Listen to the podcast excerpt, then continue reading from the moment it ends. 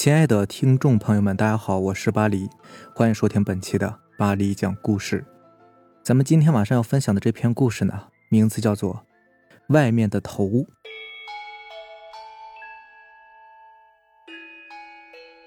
记得在几年前，那时我还读小学五年级呢，因为家里有些穷，所以我家住在厂房，是间平房。听一些厂里的老人说，我家的地方没建房的时候。是座坟墓，后来因为建房需要，就挖了那座坟。但是开棺之后，发现坟墓是空的，没有尸体，好像是被盗过一样。还有些人说我家那边经常闹鬼，但是我不信。搬进去住了一个多月，觉得也没什么，所以就没理会那些人说的话。一天晚上，爸爸因为要加班，所以晚上不回来睡了。妈妈约了朋友去打麻将。不知道什么时候才能回家，我一个人在家里看电视，看到了十点多，觉得有点累了，就去睡觉。也不知道睡了多久，电话响了起来。我迷迷糊糊的爬起来去接电话，是妈妈打来的。妈妈说晚上不回家了，叫我一个人睡。我们说完之后就挂了电话。我看了一下钟表，十一点多。看完之后，我就向我的房间走去。这时电话又响了。我想应该是爸爸打回来的，肯定是像妈妈那样叫我早点睡吧。我拿起电话，但是过了十多秒钟，始终没有人说话。又过了十秒，终于有人说话了，但是他的声音显得是很悲哀、很困惑。他说：“我好难受啊，被房子压着，好难受啊。”我以为是有人恶作剧呢，就挂了电话。想继续睡觉，我朝房间走去，刚上了床，闭上眼睛，门外就传来敲门声，我就走到门边问：“谁呀？”门外发出了声音：“你爸爸呀，给我开门。”我想，爸爸不是在加班吗？为什么回来了？再一想，这声音也不对呀，不像是爸爸的，于是我便没有开门。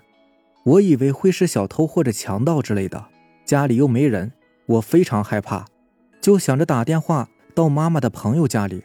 可是打过去之后，发现暂时占线，电话也打不通，我就更加害怕了。就在这时，门外又传出声音：“快开门呐，我是你爸爸。”这次的声音有点像了，我就打开防盗门的小窗户，一看，还真的是爸爸。于是我就把门打开了，当时也没有多想，开门之后就想掉头回去睡觉。可是走着走着，想起来爸爸还没有给我明天的早餐钱呢，我就回过头想问爸爸要钱。可是我回头一看，只见站在身后的不是一个人，而是一个人头漂浮在空中，没有身体，只有一张女人的脸，她在对着我笑。突然，那张脸变了，变得很可怕。她只有一只眼睛，还是绿色的。另外一边的眼睛是被一根像绳子的东西吊着的，吊在鼻子的旁边。他的嘴里流出绿色的液体，头发滴着血，没有耳朵。我当时整个人都清醒了，大叫起来：“有鬼呀！”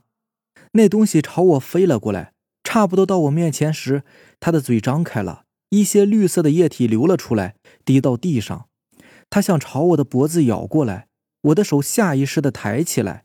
他咬到了我的胳膊，我当时觉得就像是一把刀插进去一样，好痛好痛。然后他松开口，继续向我的脖子飞过来。我以为我这次死定了，大叫着：“救命啊！有鬼呀！”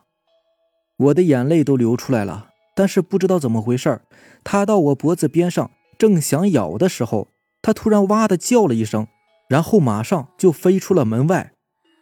我被吓了个半死。彻底呆住了。等我回过神来，才看到门没有关。我马上跑过去把门关上。我一屁股坐在地上，眼泪瞬间就流了出来。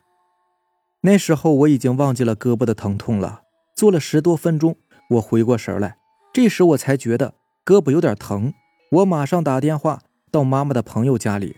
后来妈妈接通电话，我只跟妈妈说了一句：“妈妈，家里有鬼，快来救我。”然后我就挂断了电话。后来我坐在沙发上想，为什么那个鬼没有咬我的脖子呢？后来想起来，在我脖子上挂着一块玉佩，那块玉佩是妈妈的一个朋友在我满月的时候送给我的，我从三岁就一直带着它，可能是那个鬼怕那个东西吧。想着想着，觉得头好晕，胳膊很疼。我看了一下伤口，伤口流着血，还有个牙齿的印。我觉得头是越来越晕了，后来不知道是昏倒了还是睡着了。当我醒过来的时候，发现自己在医院里，爸爸妈妈守在我旁边。后来妈妈告诉我说，我打电话给妈妈以后，妈妈马上到厂里去找爸爸了。他们一起回到家，爸爸还报了警，救护车也来了。医生说我的伤口呢，不像是被人咬的，倒像是被熊或者是其他的什么动物咬的。但是伤口那流出来的绿色的液体，就连医生。都搞不清楚到底是什么。后来还有一些记者来采访我，我不敢回忆那天晚上的事情，就什么都没有说。后来我爸爸为了我的事儿，到处向亲戚朋友借钱，买了一套新房子，是住在三楼的。又过了两年，爸爸在的那家工厂倒闭了，那厂子和厂房被一个老板买了下来，然后那厂和厂房都被拆了。那个老板说要建一些更大的房子。后来，工人们在打地基的时候，在我以前住的那个房子下面发现了一个骷髅头。这次事情呢，登上了报纸。两年前采访过我的记者知道内情，就又来采访我，我还是什么都没有说。我的胳膊上到现在都还留有一个深深的牙齿印，就像是被烙铁烙在上面的一样，怎么都弄不掉，经常使我做噩梦。但是噩梦醒来之后，我总是要看看。我的那块玉佩是否还挂在脖子上？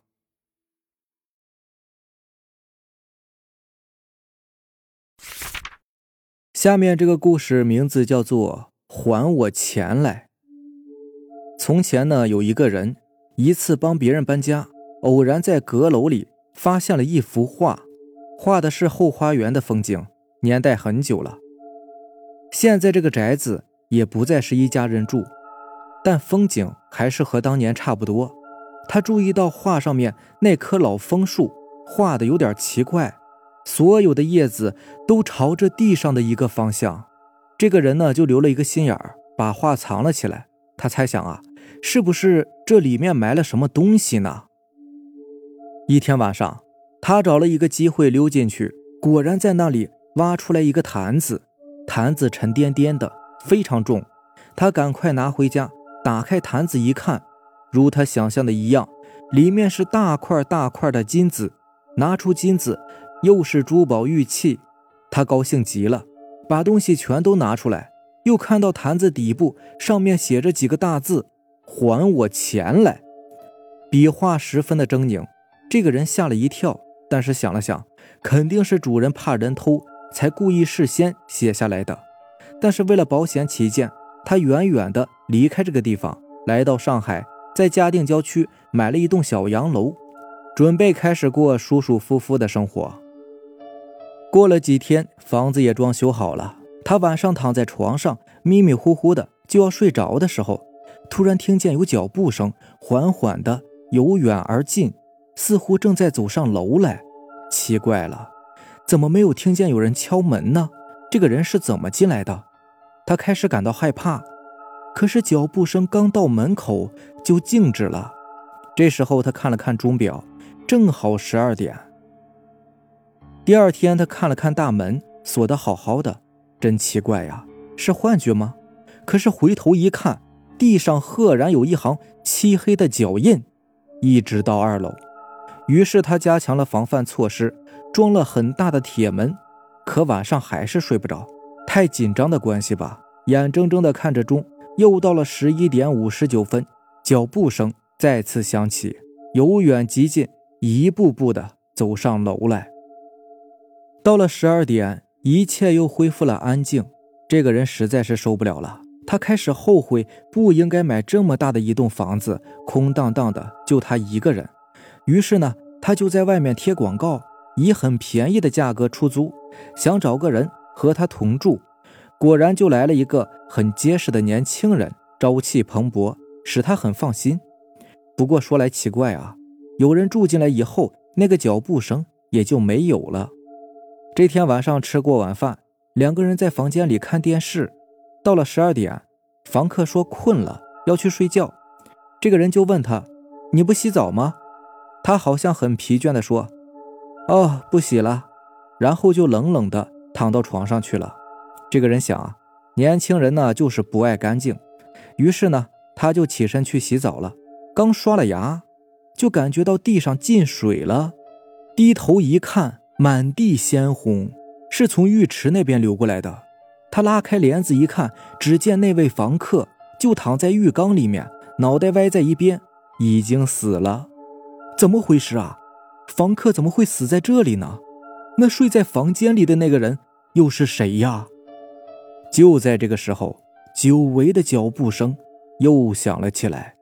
从房客卧室的那个方向缓缓地走向这边，透过毛玻璃，他仿佛看到房客的身影，两只手像是断了一样垂在胸前，摆来摆去的。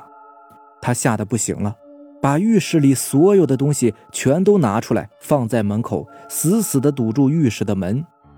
这个人心里还在狂跳，可就在这个时候，他又听见身后传来脚步声。他仿佛感觉到后面有人站起来了，但他不敢回头看。可是他看到了镜子，镜子里面那个应该死去的房客现在已经站了起来，头依然是耷拉在胸前，晃来晃去的，两手慢慢的伸了出来。他想跑，可是门已经被他堵死了。小小的浴室里只有他们两个。第二天，人们发现房子的主人死在了浴室里面，镜子上用鲜红的血写了四个大字：“还我钱来。”好了，这就是咱们今天晚上要分享的故事了。如果喜欢咱们的节目呢，就点个订阅吧。行，那让咱们下期见，拜拜，晚安。